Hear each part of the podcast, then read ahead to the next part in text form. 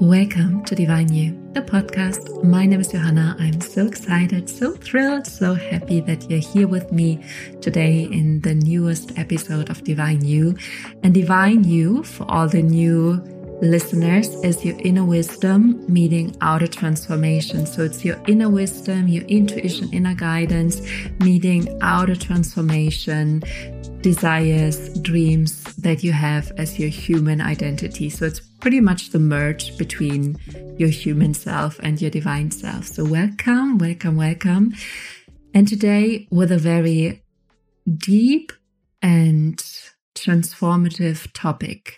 I have the big honor today to help you to stop playing small, making yourself less than you are, and to really step into your greatness, your bigness, your light, and really the full truth of your being. And I will give you some actionable relevant steps you you can start right after this episode so maybe take a pen take your journal and also it's more about giving you some shifts in your thinking so you can start to see yourself and the world in a different way because when you start to see the world differently the world will respond differently. So, this is a very important episode. And this is also for me because I talked about this topic in my mastermind um, with the um, participants, and or it came up because some participant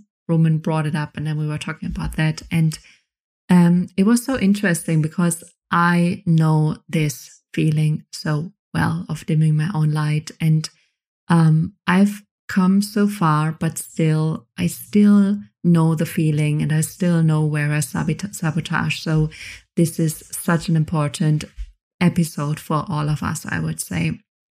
And I want to start with something that I heard in the very beginning of my personal development journey.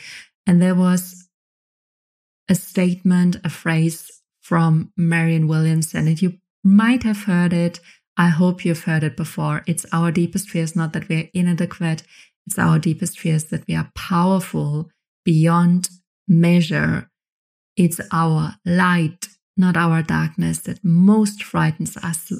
So it is our light we fear. We don't fear the darkness as much as we fear our light. And that's probably what you are also feeling that you're more afraid of being this present, beautiful, shiny human being than being this depressed, awful, lonely being. So just check in with yourself and see what do you fear most? Is it the biggest version of yourself or the smallest version of yourself? And what I found for myself and in working with clients and also my mastermind is that we tend to stay in the middle. I call it the middle. It's the middle between too much and too little. We don't want to be too rich, too abundant, too wealthy, too beautiful, too happy, too content, too grateful, too beautiful, too whatever. We are scared of that. We are also scared of being too little, too ugly, too lonely, too poor, and we don't want that as well. So we try to stay in the middle. And the middle is comfortable, but also a bit boring. It's like the middle. And most people are in the middle, not being too much, but also not being too little. It's the middle. So this is what we are doing. And you can also check in here with you how much you tend to stay in the middle. So you're not too little and you're also not too much. You're just in the middle. And there are two illusions that are there and that are the reason why we stay in the middle. And the first illusion is connection. So we fear that we lose connection when we get too big or when we lose everything. We fear that when we lose everything and we don't have money and we don't have success, that no one will like us any longer. However, we also fear of being too big and too much and too successful because then people also might not like us any longer. So the middle is also the place where we think there's connection. However, this is not true. You will find connection on all levels. On all levels. And maybe you've even experienced that, that you moved to a new city, a new place, and you found connection in some way. You found new connection. But we are so afraid to lose connection. And that is part because it's in our human identities, in our genes, that we need connection to survive. So this is what holds us back quite often to step out or step up into our light because we think we lose connection. And it could be very vital connections like the one to your partner or your friends or your family. So this is vital. If you would lose that, that could mean you would die, which is not relevant any longer, or not true any longer. But this might be very deep into your subconscious mind. So you're too f- afraid to lose connection. So you just stay in the middle. And the other part is it kind of belongs to connection, but it's something even on top of that. And that's the fear of rejection. So this might even be that you don't just lose connection. On top, you are getting rejected as well. So if you are too successful, too beautiful, too rich, too abundant, too happy, there might be people that reject you and that are going to think, who does she think she is? And this is something we also fear, so we stay in the middle. Because if we are too much, people might not like it. People might even might even reject you for it. And that's not what we want.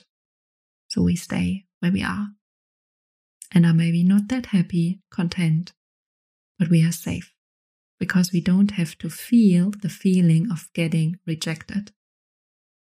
However, this is also an illusion because we don't even know. We don't even know whether we're going to reject it. We have no idea. And besides that, you already are getting rejected by someone. There's already someone in the world who's like, ah, don't like her. I don't like her. I don't like him. No. So everything you are afraid of is already there. You already lost connection somehow, somewhere in your life, and you already are getting rejected. But these illusions of, oh my God, it could be worse when I'm too big, is actually what holds you back and keeps you playing smaller than you truly are. So I want to give you some um, tips, some insights, some game changers to stop doing that. Because I don't want that you um, still play small. I want that you stop playing small. And this is also a reminder for myself. So ah, listen carefully. The first one was such a game changer in my life when I heard it. And it sank in so deeply. I, I heard it and was just like, uh, yeah, this is it. That's exactly what I needed to hear. And I will give it to you right now. And actually, this is the answer to everything. And it is that no one can ever live your life for you. No one else can ever live your life for you.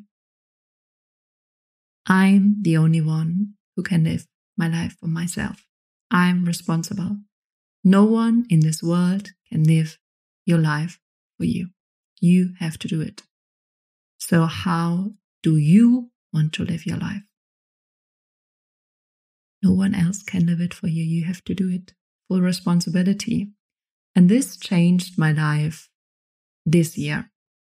Because when I heard it, I was like, yeah, this is so true.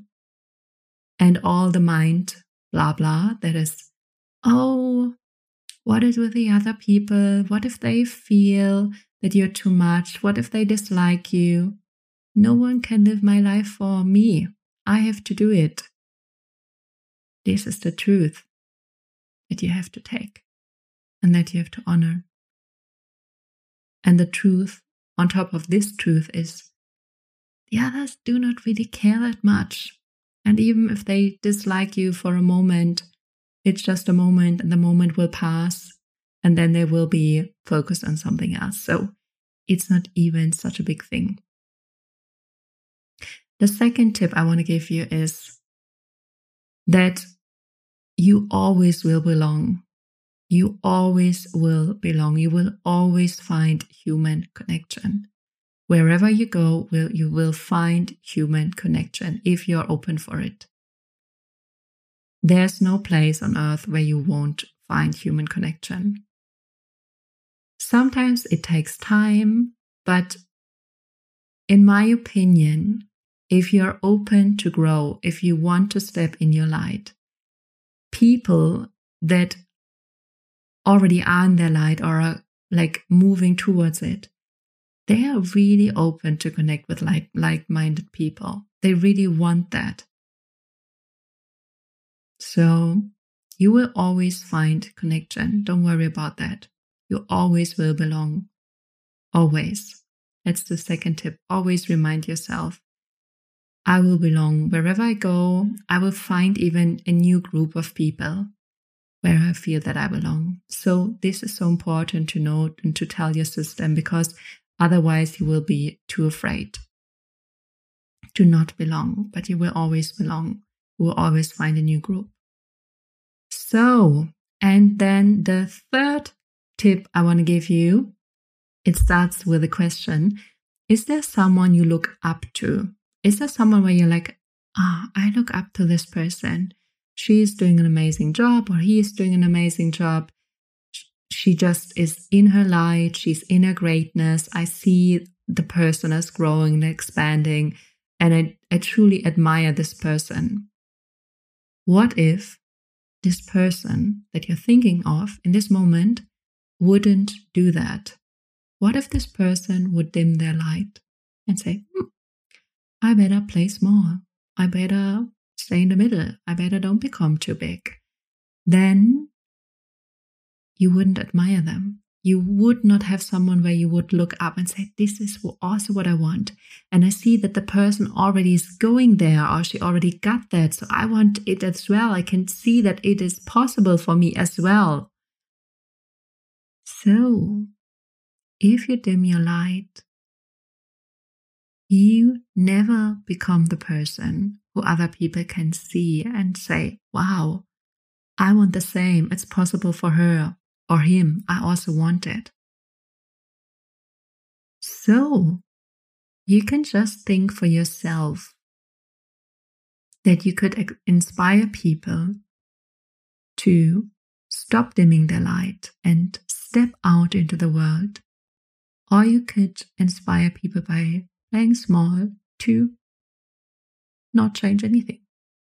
Who do you want to be at the end of your life? And also, never underestimate how much people you just touch during your day, how much lives you just change with being somewhere with someone else. It makes a huge, immense difference how you show up in all interactions, whether it's with your family, your colleagues, your partner, your children. This is also such a big thing where you can either be in your light and be an example and be a role model or just stay in the middle of what is normal. Oh, other mothers do the same, so I do the same. Other oh, my colleagues have the same behavior, so I just do the same. So we tend to do that to not be more than the others, to not lose connection to our peer group. But the truth is, who do you want to be at the end of the of your life, or at the end of the year? That's what just came through first. I was like, oh wow, end of the year, end of your life, just ask yourself the question and then make it very clear to yourself. Make this irrevocable decision that you are the one who stops dimming your light and steps into the greatness. Make the decision now. Stay with the decision because you're meant to be that and you're meant to do that. So, this is it for today. Um, you're so welcome to share with me on Instagram what you kind of learned from this episode, what changed within you, what you wrote down in your notebook, in your journal, whatever kind of changed your life, whatever came through for you today. I'm so excited, so um, happy to hear that. Also, if you're new, say hi on Instagram. Um, I will link my Instagram account in the show notes. And besides that, I'm so excited to keep on journeying with you in these episodes and podcasts. So keep on listening. So much love to you. I hope you're having a wonderful week and weekend. And yeah, love you. Bye bye. Thank you.